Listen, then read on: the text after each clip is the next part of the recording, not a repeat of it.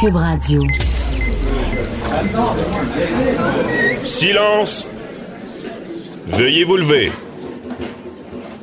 La Cour, présidée par l'honorable François-David Bernier, est déclarée ouverte.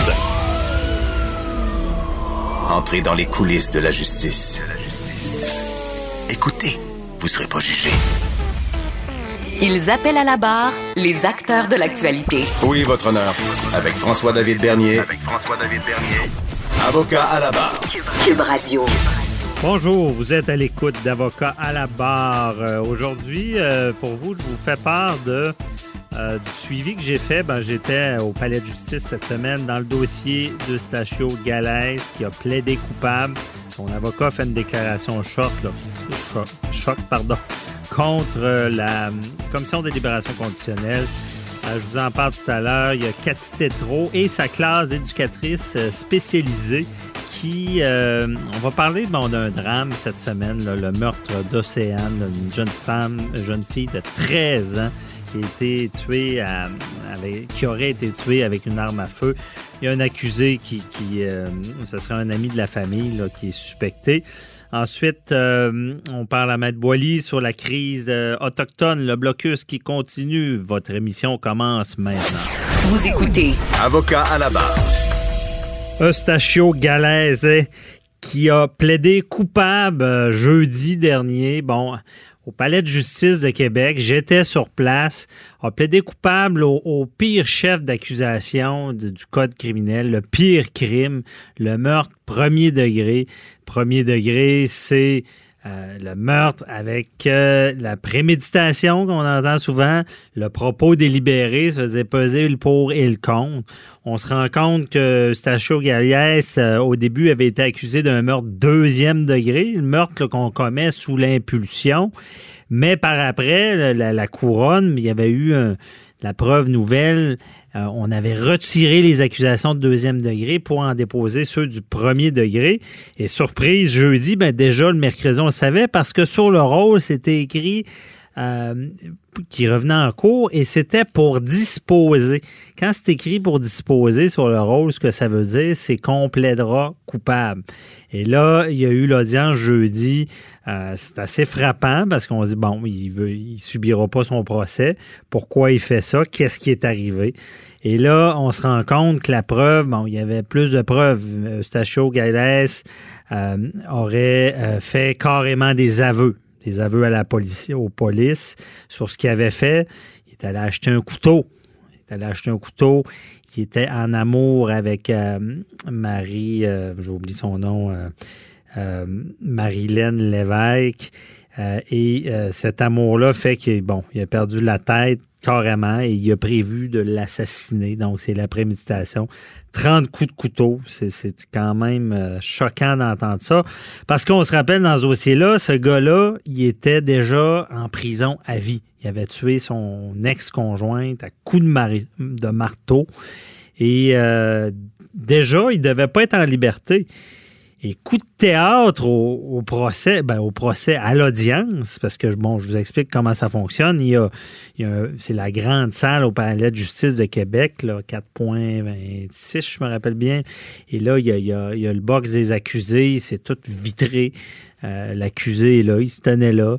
Il y a ses avocats, il y a le juge qui est présent et euh, relate les, les- les- ce qui est arrivé, les faits, euh, permet aux familles de victimes de s'exprimer. Et arrive un moment, bon, qui voit ce qui. euh, et là, il a dû faire des vérifications parce qu'on veut pas que quelqu'un plaide coupable et euh, par la suite euh, revienne mais disent ben finalement j'ai été mal conseillé par mon avocat. Donc on prend des garanties et, euh, quand le moment arrive, c'est quand même solennel. On dit Monsieur Galès, euh, levez-vous. Je vous condamne à la prison à perpétuité sans possibilité de libération avant 25 ans. Donc, le, le- le- le- juge lui a donné sa sentence. Avant ça, je reviens un peu en arrière, c'était quand même marquant dans le sens que l'avocat, euh, maître euh, Baudry, l'avocat de Galès, euh, veut, bon, fait une déclaration, pas tant au nom du client, mais parce que monsieur, monsieur Galès, lui, n'a pas parlé finalement. Il aurait pu parler, mais il ne s'est pas exprimé. Son avocat a dit Je veux en rien. Euh, euh, valider, pas excuser le geste qui est arrivé, qui est le, pire crime, on le reconnaît, mais on, dénonce, on dénonce ce qui est arrivé à la commission des libérations conditionnelles, euh, disant que bon, Galès aurait pas dû être libéré. Imaginez le scénario. C'est Galès et son avocat qui disent ben j'aurais pas dû être libéré. J'étais émotivement instable. Je ne devais pas être en liberté. Euh, c'est quand même frappant, puis c'est un coup dur, d'après moi, pour encore une fois pour la commission des libérations conditionnelles qui ont été, qui a été pointé du doigt, montré. Et euh, ce, que, ce que ben, le, condamné, dans le fond, le meurtrion peut le dire maintenant, euh, ce qu'il disait, pourquoi il a plaidé coupable, ben lui, euh, c'est finalement, c'est un remords. C'est pour démontrer qu'il reconnaît que ce qu'il a fait, ça se faisait pas. Un remords. Il veut éviter un procès long, périlleux aux familles. Euh, c'est sa volonté de plaider coupable. Et évidemment, pour lui aussi, de subir le procès, c'est jamais quelque chose d'agréable. Souvent, dans des meurtres premier degré, on l'a vu avec Alexandre Bissonnette, avait plaidé coupable également. Mais lui s'était fait un peu avoir parce qu'il y avait toute la disposition des meurtres multiples. Plusieurs meurtres ensemble faisaient qu'il fallait savoir si on cumulait la période d'inadmissibilité. Fait que finalement, pour savoir si on cumulait ou pas, ben, il a quasiment subi un procès. On a entendu des témoins, on a vu de la preuve. Mais pour lui, ben, Galaise, plaider coupable, ça y évite le procès. Et euh, c'est. moi, j'étais au palais de justice, j'ai assisté à ça. Et euh, je vous fais entendre aussi euh, l'avocat de la couronne, le ministère public. c'est Maître Lantier qui explique comment c'est passé. Puis écoutez bien un peu la trame de fait, ce qu'on savait pas sur la nouvelle preuve et pourquoi là, c'était devenu un premier degré. Il explique, écoutez. Et maître Jean-Philippe Lantier, je suis procureur aux poursuites criminelles et pénales. J'étais un des titulaires dans le dossier de M. Stachot Galès. J'ai travaillé là, avec mon collègue, maître Jean-Simon Larouche. Euh, maintenant, M. Stachot Galès vient de reconnaître sa culpabilité. Donc, il a plaidé coupable au chef tel que porté. C'était un meurtre prémédité, le meurtre prémédité de Mme Marilène Lévesque. Ensuite, M. Euh, a également reçu une peine aujourd'hui. Il a reçu euh, une peine d'emprisonnement à perpétuité, sans possibilité de libération avant 25 ans. Au départ, Maître Lantier, c'était une accusation meurtre deuxième. Ça, ça a tourné euh, pour meurtre premier. Qu'est-ce que c'est un peu les éléments qui ont fait en sorte qu'on a pu faire euh, démontrer que c'était un meurtre prémédité? Écoutez, on a eu un changement. Euh, je vous dirais que l'enquête euh, a tourné là, lorsque M. Galès a fait une déclaration incriminante le 6 février. Les policiers de la, Ville de Québec sont allés rencontrer M. Galès et M. Galès a fait certains aveux. Il a fait des aveux tant au niveau de la préméditation que du meurtre en tant que tel. Un des éléments, je vous dirais, euh, ou d'un facteur, ou d'un élément important, a été le fait que M. Galès, quelques jours avant les événements, est allé se procurer un couteau. Couteau qui, dans son plan, devait servir le 22 janvier et qui a malheureusement servi lors de la commission des infractions. On parle de plusieurs coups qui ont été donnés à la victime. L'autopsie a démontré quoi?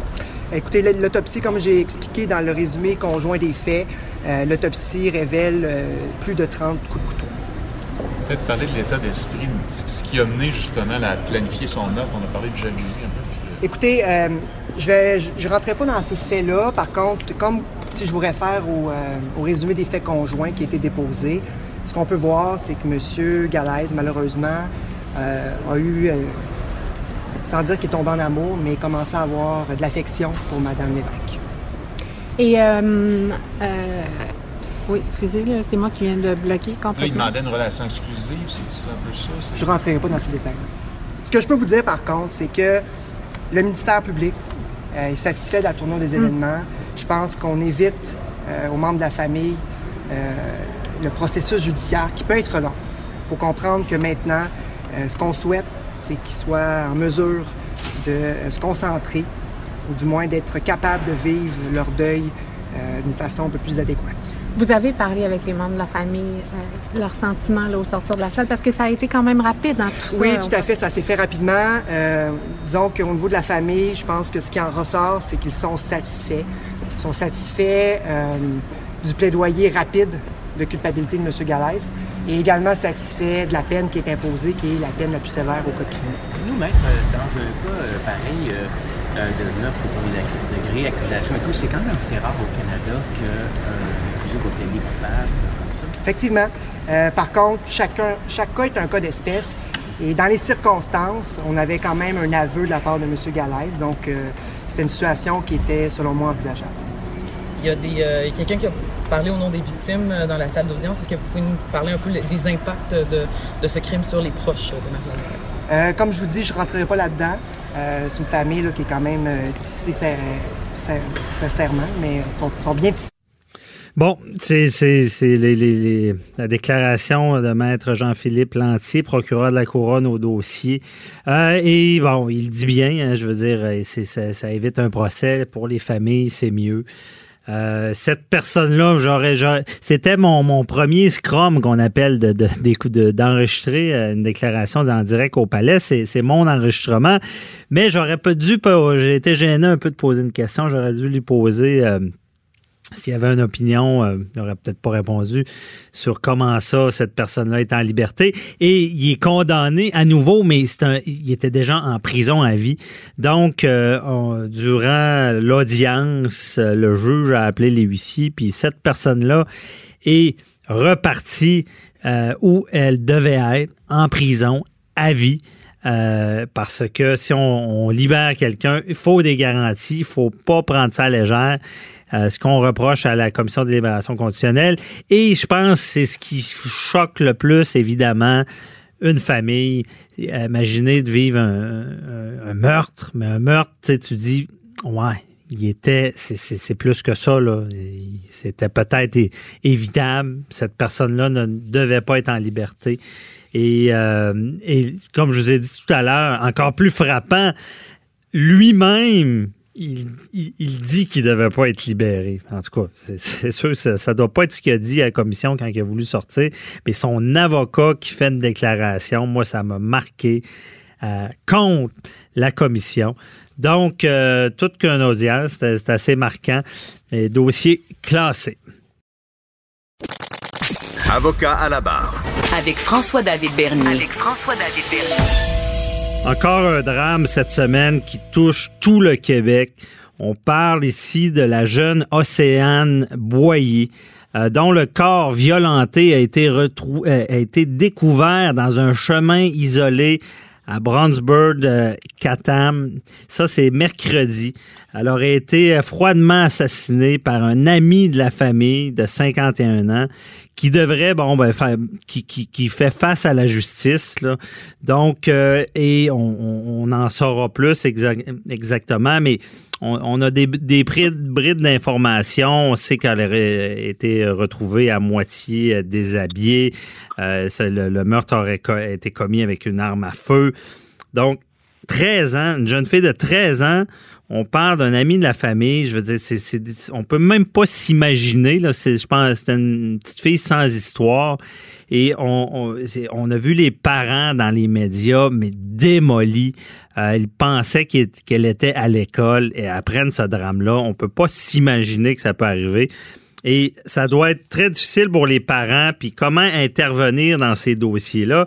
Pensez à parler à Cathy Tétrault, que tout le monde connaît, et sa classe également de, d'éducatrices spécialisées qui vont être formées plus tard euh, pour euh, intervenir justement dans ce genre de drame-là avec la famille, les parents. Et on voulait savoir un peu euh, qu'est-ce que ça fait vivre ce genre de drame-là. Bonjour Cathy, bonjour à toute la classe. Bonjour. Bon, merci d'être avec nous. C'est pas des sujets agréables à discuter, mais il faut quand même en parler. Euh, je ne sais pas comment vous voyez ça, ce, drame-là, parce qu'on parle d'une jeune fille, c'est un, ami de, la famille qui a 51 ans. Comment ça peut arriver? Ben écoutez, nous, euh, ce qui nous a touché aussi, c'est euh, le fait que cet homme-là avait accès à la jeune fille. Avait donc on sait c'est que des hypothèses naturellement, mais si Mhm. déjà il y avait une vue sur cette jeune fille-là, on se demande s'il n'y avait pas peut-être causé des gestes avant ou prémédité justement tout ça. Parce que là, il savait là qu'elle partait, à quelle heure elle partait de l'école. euh, Il, il savait là son sa routine. Alors, euh, ça nous a questionné sur le fait qu'on ne sait pas qui on fait entrer des fois dans nos maisons en tant que parents. Puis euh, ça inquiète. Ça, c'est la première chose qu'on on a parlé là. Ben, D'ailleurs, c'est un bon sujet parce que cette semaine aussi, j'ai suivi un procès, c'était le révérend Mukendi, et c'était un peu ça, c'est- c'est- c'était quelqu'un, un ami de la famille qui habitait avec la famille, qui, qui l'appelait même mon oncle, et qui a agressé une jeune fille. Euh, tu sais, quand on dit le loup est dans la bergerie, on pourrait être en présence de ça, là, cet ami-là qui avait accès à la jeune fille. Je veux dire, ce genre de crime-là doit, doit pas arriver du jour au lendemain. Là. Ben, c'est ça, c'est même, que les statistiques le démontrent, quand il y a des agressions sexuelles, euh, de la violence comme ça, c'est souvent à 80% euh, fait par des gens connus de la personne, euh, l'entourage de la personne et souvent on, on s'en fait pour euh, on s'en fait pour des inconnus, on s'en fait pour euh, que si notre enfant va quelque part, mais faut, faut se dire qu'en tant que parent aussi, c'est 80% des personnes qui nous entourent pas 80% de toutes les personnes qui Ouais. nous entourent, mais 80% des cas, quand ça arrive, c'est des personnes dans l'entourage. Alors, c'est d'autant plus, euh, comment on fait pour savoir euh, qui, euh, les intentions d'une personne comme ça, c'est assez inquiétant. Là. Ben, c'est inquiétant parce que toi, euh, Cathy, euh, tu, euh, avec le CyberAide, vous, vous essayez de protéger le- les, les jeunes de l'extérieur. C'est, souvent, c'est là la menace. Mais comme tu le dis bien, il faut, faut aussi se questionner des- sur des gens dans notre entourage. Ou, hein? Ben oui, c'est ça, tout à fait. Si on veut faire de la prévention là, en tant que parent, euh, c'est vraiment d'aller dire euh, oui, on fait attention avec qui on côtoie sur le web, mais en même temps, si notre enfant vit des situations, on peut lui dire aussi si jamais il y a quelque chose qui se vit dans la famille ou avec quelqu'un de proche, euh, euh, il faut nous- il faut m'en parler. Puis on a tendance à, oublier ce côté-là là, de, de d'éveiller notre enfant du fait que même si c'est quelqu'un que papa, maman, euh, on est amis avec la personne ou peu importe, bien s'il y a quelque chose qui te met mal à l'aise de cette personne-là, on veut l'entendre. C'est plus important ou plus importante que que les gens qui nous entourent. Tu sais, comme rassurer l'enfant à, à- tu sais, on peut, on n'en parle pas tout le temps, on n'en fait pas une panique euh, Mhm. familiale, mais mais c'est important de le nommer, là, je pense. Là. OK. Euh, il y avait une autre, euh, a- j'ai une, euh, j'ai- une, euh, une étudiante ici qui avait nommé euh, comment on pourrait comment on pourrait intervenir auprès de, de cette mère-là parce que l'étudiante euh, nous nommait, ben elle, elle est maman, OK. et puis euh, mais euh, elle, elle nous a nommé que en tant que que- qu'éducatrice spécialisée, comment elle pourrait aider cette dame, cette femme-là, parce qu'elle pense que la, la souffrance, c'est la plus grande souffrance, c'est sûr que tout le monde souffre de ça, mais pourrait être vécue par la mère. Et j'ai aimé sa façon qu'elle a vue de l'aide qu'on pourrait apporter. C'est vraiment, en tout cas, de ce qu'on a vu dans les reportages, le, ma- le chum euh, ou mari, euh, les gens qui sont autour, euh, peut-être aller aider la maman avec un soutien social important. Ben. Donc, euh, C'est ça, mais on pourrait l'entendre. Comment. Je, je vois pas quelle aide on peut donner à ces personnes-là qui doivent être totalement détruites. Là. On peut Ben, peut-être l'entendre. Ben, je vais, je vais, il y a une autre étudiante qui va prendre euh, la parole, puis elle va, elle va un peu exprimer euh, euh, ce qu'on pense un peu aussi. Alors, juste te présenter. oui, moi, je m'appelle Laura. Oui, bonjour. Et en fait, nous, ce qu'on a- ce qu'on avait mentionné dans la discussion, c'est que c'est vraiment important que la famille euh, reste soudée, tu sais, que le mari, le mari, chum, euh, soit présent pour euh, pour la maman. Euh, on avait vu quelqu'un en arrière euh, pendant l'entrevue, probablement peut-être la grand-mère ou quelque chose. Fait que c'est vraiment important que la famille se, se soutienne ensemble. Tu sais, chacun a de la peine, puis euh, c'est important qu'ils puissent vivre leur peine ensemble aussi. Puis en tant que TES, on avait dit que c'était fallait pas projeter non plus pour ceux qui sont mamans. Il fallait être capable d'aider la maman sans projeter euh, notre peur pour nos enfants. En fait, vu que c'est arrivé à elle, Mhm. pas se dire que c'est généralisé aussi en disant que ça va arriver à nos enfants. Fait être capable d'apporter une aide sans être trop sympathique aussi envers la mère. C'est ça, projeter, euh, expliquer ça, c'est quoi projeter? C'est, c'est, c'est de la compassion, mais de n'avoir trop? Ah, ben, dans le sens que c'est projeter, c'est ça s'appelle le compte-transfert, c'est-à-dire euh, si on est maman, puis on est éducatrice spécialisée, puis on rencontre une maman qui souffre d'un deuil aussi épouvantable que celui-là, euh, de ne pas laisser teinter notre peur que ça arrive à nos enfants dans nos interventions. C'est ça, de ne pas projeter nos peurs pour nos propres enfants. C'est euh, donc, c'est sûr qu'en tant que parent, puis en tant qu'intervenant, il faut séparer les deux quand on aide euh, des parents qui vivent des choses aussi difficiles. Et ça, ben, en tant qu'éducatrice spécialisée, c'est quelque chose qu'on travaille aussi là, à essayer de rester objectif. Donc, empathique, mais pas vivre la peine de la personne. C'est pas évident, là. Et c'est ça qu'on se questionnait ce matin sur nous, comment on interviendrait. euh, parce que là, on, a- on est tout en émotion, c'est certain. On a tout de la peine, de la colère, de l'incompréhension. euh, et Oui. comme la, la plupart des gens qui ont entendu cette histoire-là, mais il faut penser aussi aux gens qui vont intervenir auprès de la famille, la difficulté qu'ils vont avoir à justement se couper de, de leur peur. OK. Et, euh, Et c'est ça, dans le fond, on, on peut intervenir, mais en, tant que euh, travail, ben, éducatrice spécialisée, dans l'intervention, faut, faut pas être noyé par l'émotion, puis rentrer chez soi, puis euh, euh, parce que sinon, on sera pas d'une bonne aide. Là. Exactement. Donc, les, les gens qui entourent euh, euh, la maman ou le papa ou la famille sont pas des intervenants. C'est eux, ils ont tous besoin d'aide. L'entourage a besoin d'aide. Donc, cette famille-là va avoir besoin vraiment d'un beau soutien. Là, l'entourage le plus plus plus près là. euh, euh, d'aller de, de, de leur apporter un soutien, de leur apporter de l'attention, de l'écoute. euh, ils ont besoin de parler, pleurer, crier, écrire, défouler. Ils ont besoin que ça sorte. C'est épouvantable. là. Alors ça, c'est le, pro- la- le premier besoin qu'ils ont, là, c'est de pouvoir crier leur peine. là. Mais crier leur peine, mais je, pour ça je voulais vous parler. Je vois mal comment on fait pour intervenir avec le parent justement qui est dans cette crise-là. Il doit pas vouloir rien écouter, rien entendre.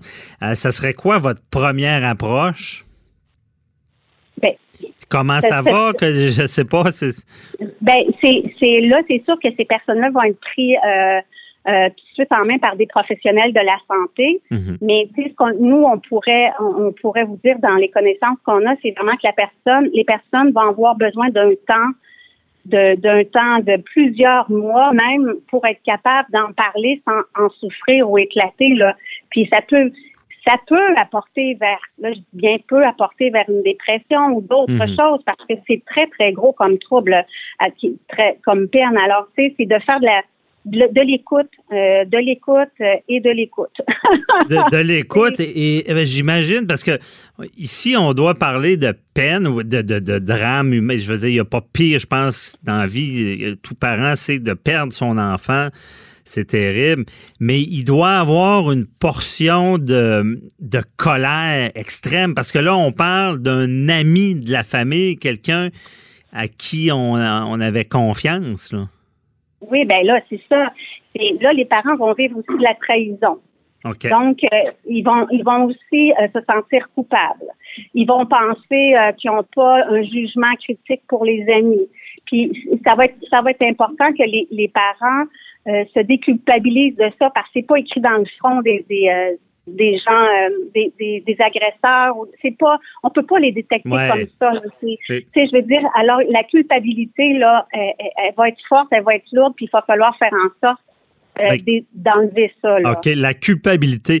Euh, Cathy, il faut aller à la pause, mais euh, restez là. euh, on, on revient, puis on, on essaiera d'entendre les autres personnes de, de ta classe. Donc, à, à tout de suite. Avocat à la barre. Avec François-David Bernier. Des avocats qui jugent l'actualité tous les matins. Avant la, la pause, on, on parlait de- du cas d'Océane, la, la- la jeune fille de 13 ans qui a été froidement assassiné. Là. Il y a un prévenu euh, qui est arrêté, 51 ans.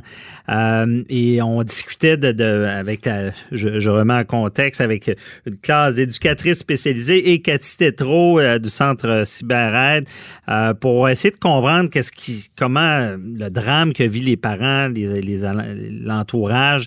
Et on se laissait disant, il doit avoir une forme de culpabilité parce que c'est un ami de la famille qui aurait commis ce, ce genre de geste-là.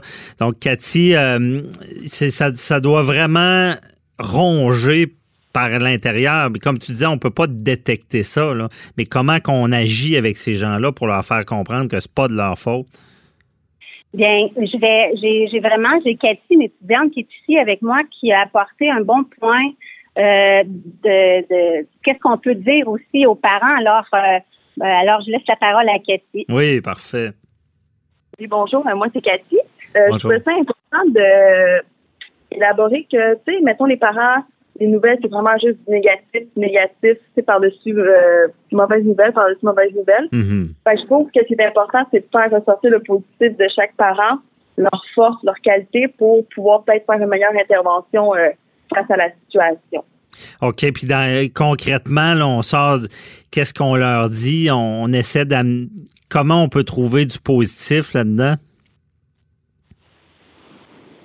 C'est c'est c'est pas c'est pas évident à trouver, mais il faut aller sur euh, sur le, le que c'est des bons parents qui qui je veux dire ils ont pas ils ont, ils ont des ils ont des grosses forces là. Je veux juste les voir parler pour faire l'entrevue. On le voit que la mère elle a une force surnaturelle là. La façon qu'elle parle est extrêmement extrêmement forte de pouvoir en parler comme ça. Fait que c'est sûr qu'il faut vraiment jouer euh, ben, jouer intervenir euh, sur vraiment leur force et miser là-dessus pour qu'ils soient capables de peut-être remonter un peu plus vers le haut aussi. Là.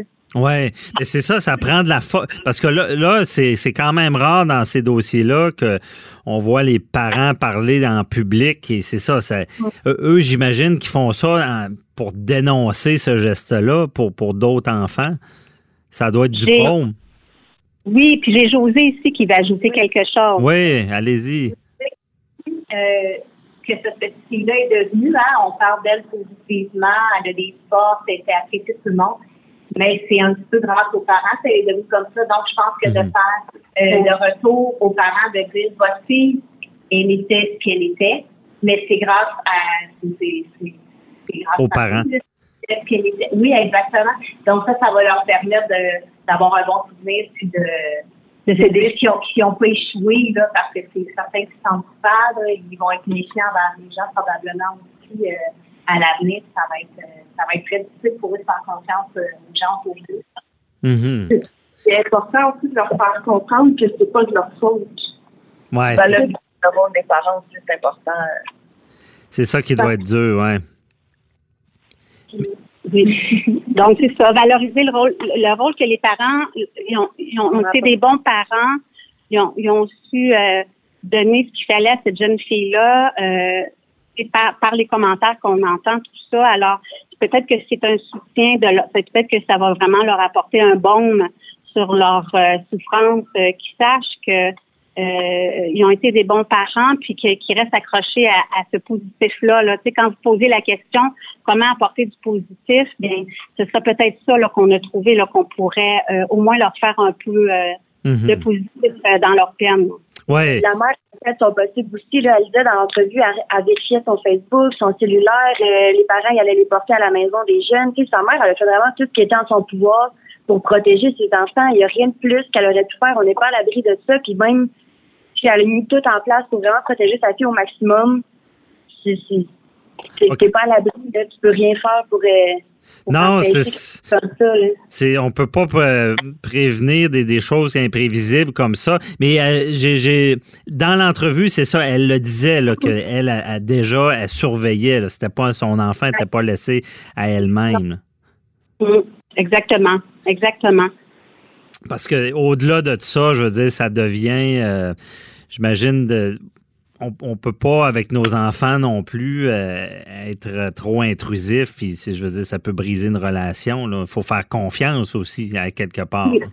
Oui. Mais c'est sûr que là, ça va créer un vent de panique. Ça, Mhm. c'est certain. Puis les, les, les parents vont avoir à euh, se, se calmer, se dire euh, avant que ça arrive, je faisais confiance à mon enfant, oui. Donc, euh, je, je, je, ne deviendrai pas répressif ou répressive parce que là, il y a une chose qui est arrivée comme ça. Tu sais, c'est vraiment important de dire que euh, peut-être en parler avec notre enfant parce que les enfants l'ont entendu aussi. Hein, les ados, là, ça va se parler un peu partout.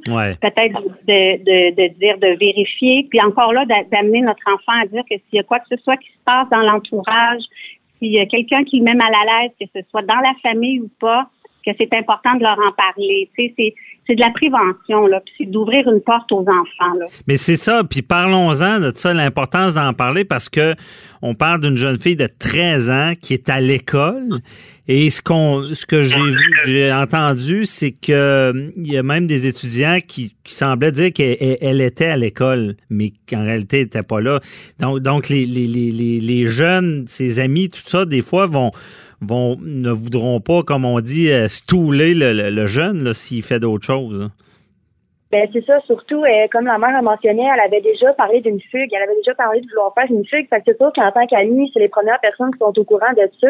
Fait que si eux ils pensent qu'elle prévoit faire une fugue, c'est sûr qu'ils vont pas ils vont essayer de rassurer les parents aussi dans un sens en disant tu sais, tu penses pas qu'il y a quelque chose comme ça qui arrive là. Tu dis elle, doit avoir fugué, elle doit peut-être partie euh, manquer l'école avec des amis ou quelque chose. Fait que tu essaies de juste te dire je vais je vais dire à la mère que je l'ai vu, ça va passer, après elle va revenir, ça va ça va être correct, tu penses pas euh, je pense pas qu'il arrive ça, tu sais.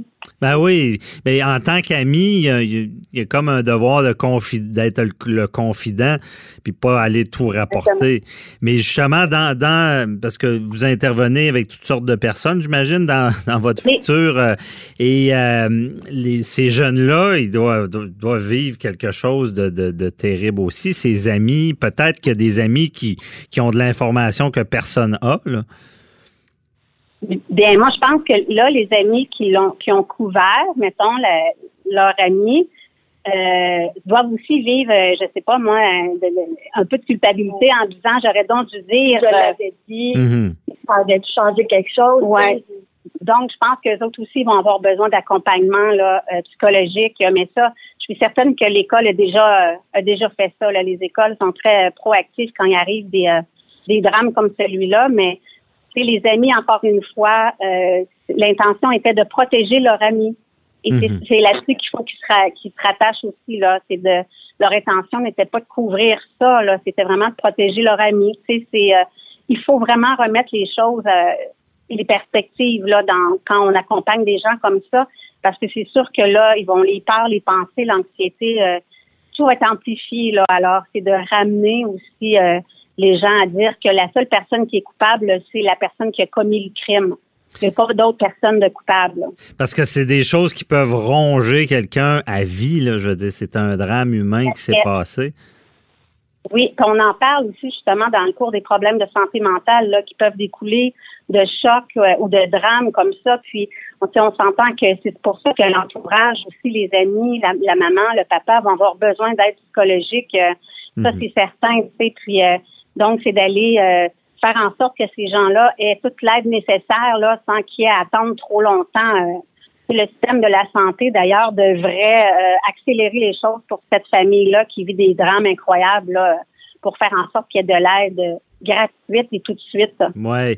Mais qu'est-ce qu'on dit à ces jeunes-là de parce que là, il y a comme il y a un élément de confidence qui, qui a peut-être été fait. Et mais là, il y a une enquête policière. Il y a des policiers qui vont poser des questions. Ça, je vous, je vous l'annonce à, tout ce qui est l'entourage. Qu'est-ce qu'on leur dit à ces jeunes-là? C'est dites tout sans, sans limite ou euh, on garde la confidence? Moi, je pense que c'est important vraiment de dire la vérité. Euh, tout, tout le moindre détail qui sont au courant, juste de tout dire. Euh, c'est vraiment ça aussi qui va peut-être pouvoir faire en sorte d'avoir un peu de culpabilité. Euh, c'est ça, de faire avancer. Si des fois, c'est un petit détail que tu penses pas, quelque chose qu'elle a mentionné par rapport à, peut-être l'ami en question ou peut-être juste n'importe quel petit détail qui pourrait faire avancer les choses aussi. Ouais.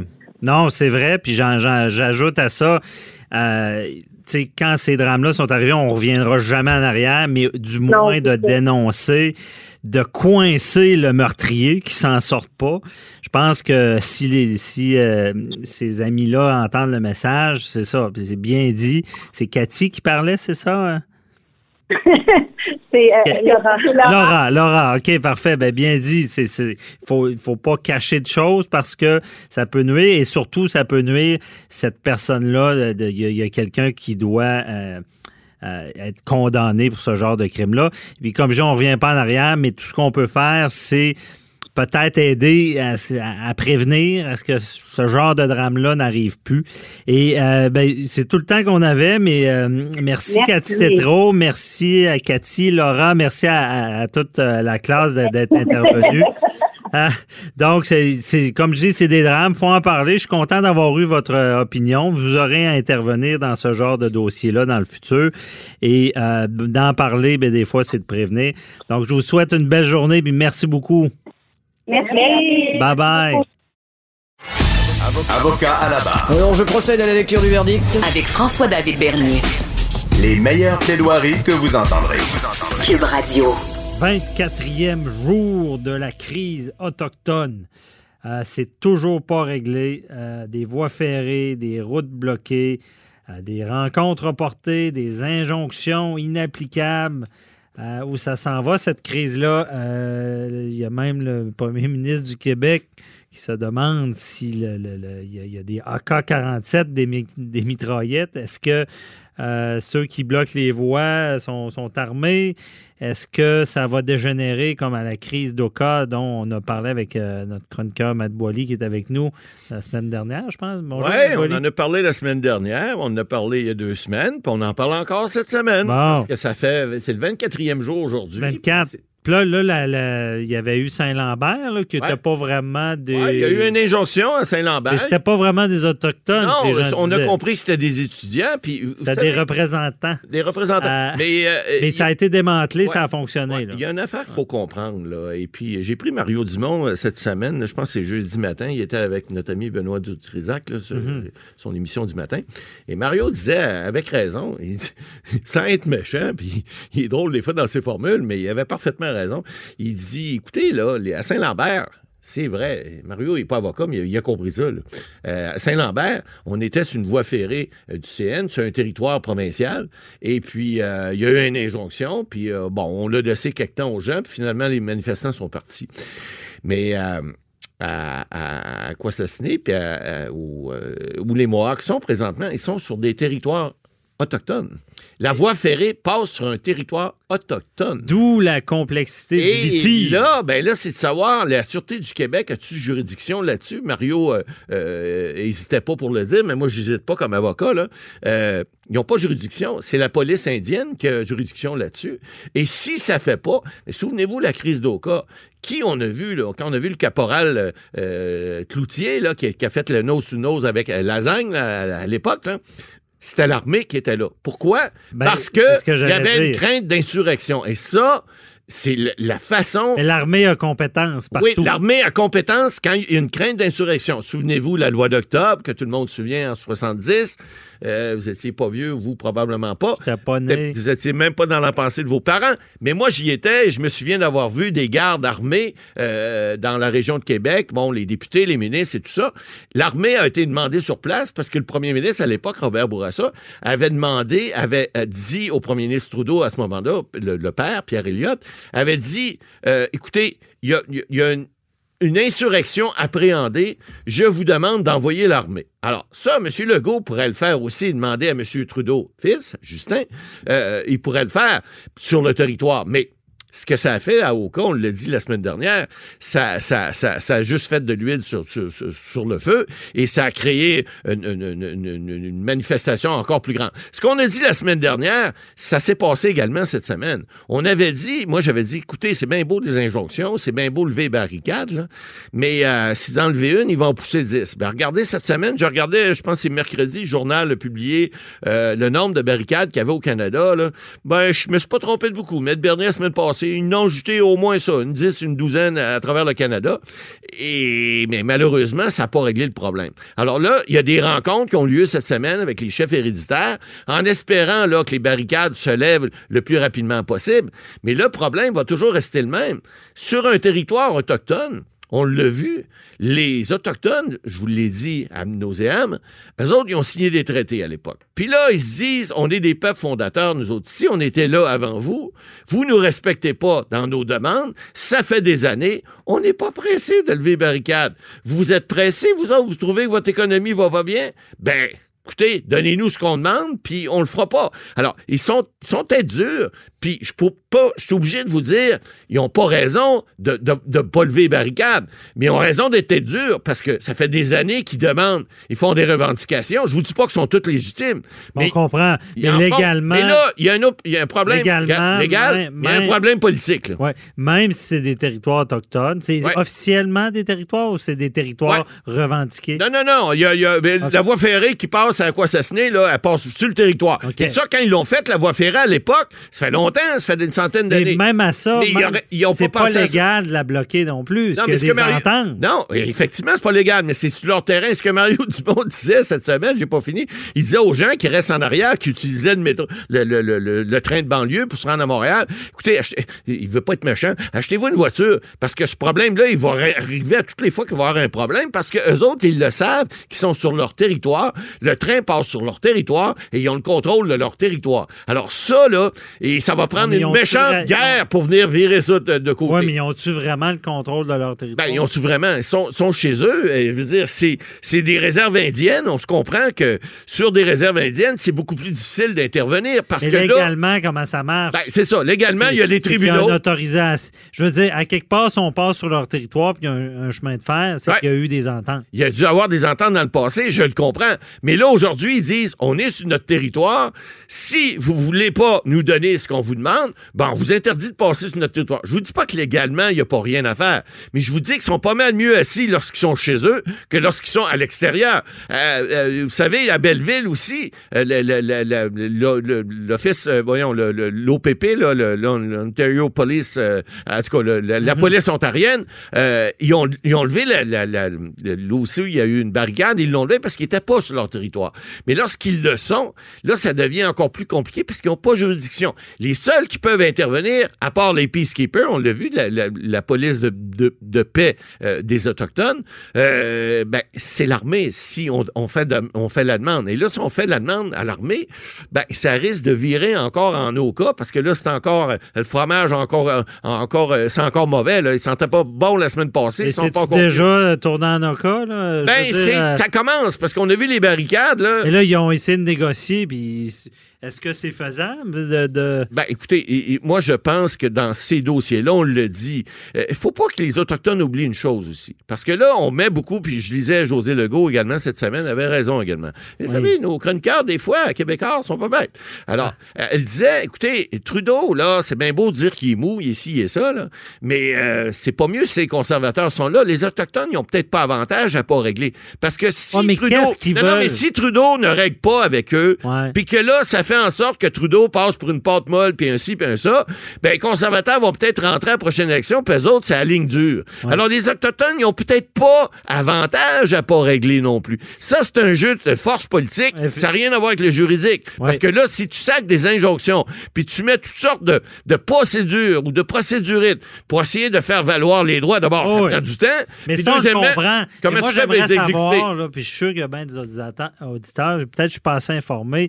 Qu'est-ce qu'ils veulent? Qu'est-ce qu'ils veulent? Ils veulent avoir le contrôle de leur territoire. Là, c'est le gaz, le, le gaz euh, euh, naturel là, qui passe sur leur territoire en Colombie-Britannique. Ils veulent pas. Bon, vous l'avez vu, le conseil de bande a dit oui. La majorité des autochtones de cette bande-là auraient dit oui, sont 3000. Mais les chefs héréditaires ont dit non aux autres. Et le, on l'a expliqué, le pouvoir... Ils veulent les revenus de ça? Ils veulent... Ah, euh, ben là, ils ont pas dit qu'ils voulaient les revenus, ils ont dit qu'ils voulaient pas que ça passe là. Les chefs héréditaires. Alors, le problème, il, il est entier parce que on sait que le conseil de bande et la majorité du- de ce peuple autochtone-là aurait dit Mais donc, on va parler de litige. On Exact. est dans l'impasse. C'est-tu même faisable que le gouvernement Trudeau leur donne ce qu'ils veulent? Ben, C'est-à-dire, c'est faisable dans, dans mesure, parce que là, les Autochtones s'entendent même pas sur ce qu'ils veulent. On sait que la majorité des Autochtones ont dit oui à ce projet-là. Le conseil de bande a dit oui. C'est les chefs héréditaires et certains euh, euh, qui, sont, qui sont réfractaires à ce projet-là qui ont dit non. Là, comment on règle ça avec eux? Ben, il faut qu'ils se parlent. faut que les gens comprennent le gros bon sens. Vous savez, dans la vie, c'est toujours pareil. On sait, les avocats, on le dit tout le temps, y a-tu moyen de trouver un règlement? Y moyen de trouver euh, un terrain d'entente? C'est ce qu'ils vont essayer de faire avec les chefs héréditaires. Mais écoutez, cette semaine, ce qui est drôle encore, c'est que les chefs héréditaires ont dit euh, mercredi, Oh, on, a- on pensait que la réunion était juste jeudi. Il y a eu un problème de communication. Hey, lâche chez moi avec ça. C'est rire d'en face du gouvernement. Ils le font exprès parce que ils, veulent, ils veulent établir un rapport de force. Mais là, ce qu'on a vu cette semaine, c'est que arrêtez d'étirer l'élastique, les Autochtones. Parce qu'à un moment donné, s'ils vous pètent d'en face, puis que Trudeau ça peut- se peut qu'ils lèvent les pieds à la prochaine élection, puis les conservateurs rentrent, puis qu'eux autres, ça va être la ligne dure. Puis là, bon, on risque là- d'avoir... euh, écoutez, là, moi, je veux pas qu'il y ait une guerre civile au Canada, là, mais ça pourrait mal tourner. Alors, je pense qu'il faut qu'ils se parlent, qu'ils soient capables de trouver un terrain d'entente. Il y a certainement moyen de trouver quelque chose. Ça fait des années que les Autochtones ont des demandes. Ça fait des années que des... Que des oui, il y a des contestations qui se font de temps en temps. De temps en temps, on fait un petit blocage. Trudeau là, là, euh, pourrait se fâcher aussi. Il, Il peut- ben, pourrait. pas qu'on va entendre les, les conservateurs. Il y a pas avantage avait- à le faire il y avait non plus. La caricature de, de, de côté, je crois, dans, qui, qui montrait Trudeau euh, qui, se fait- qui se faisait faire une radiographie. Oui, Il effectivement. disait- le médecin lui disait Monsieur, vous n'avez pas de colonne. Mais. Mais est-ce que est-ce qu'il y a la bonne stratégie? Sûrement Ben, ça, écoutez, c'est pas évident. Sûrement parce que, c'est la bonne stratégie d'être patient. Il faut, quand parce que sinon, ça risque d'empirer les situations. Mais l'a vu il y jusqu'à a 30 quand? ans. Jusqu'à- C'est quand qu'on va manquer de stock? Ben, c'est ça. Là, il y a eu des trains qui ont passé parce qu'ils ont réussi à ouvrir le, le plus gros tronçon en Belleville cette semaine. On disait qu'il y avait une douzaine de, de convois qui avaient pu passer. Bon, évidemment, ça va amoindrir un peu les, les conséquences négatives de tout ça, mais il faut qu'ils trouvent des solutions. Mais ça prend un dialogue, c'est clair. C'est pas en mettant des barricades que les Autochtones vont régler le dossier, puis c'est pas en faisant sauter les barricades non plus. Alors, faut qu'ils trouvent des solutions vite, le plus tôt possible, mais c'est sûr que, euh, écoutez, c'est- en négociant, ils pourront pas régler ces dossiers-là autrement qu'en négociant. Va falloir que les, Premières Nations aussi, à un moment donné, qu'il y a des chefs de bande, euh, pas juste les conseils de bande, les chefs héréditaires, à un moment donné, qu'il y en a qui mettent le point sur la table et disent Hey, attends un peu, un instant, on vit dans cette société-là, nous autres ici, on est des peuples fondateurs, on a des droits, mais il faut regarder, donné, la logique puis le gros bon sens. Alors, qu'est-ce qu'il va arriver? Ben, on va s'en reparler certainement encore la semaine prochaine. À suivre, Maître Boily. Exact. Merci. Bye bye. C'est tout pour nous aujourd'hui. On vous invite euh, à poser vos questions 187 Cube Radio ou sur notre Facebook Cube Radio. Donc demain dimanche, on y répondra avec euh, Maître Jean-Paul Boily. Je vous souhaite une belle journée. À demain. Bye bye.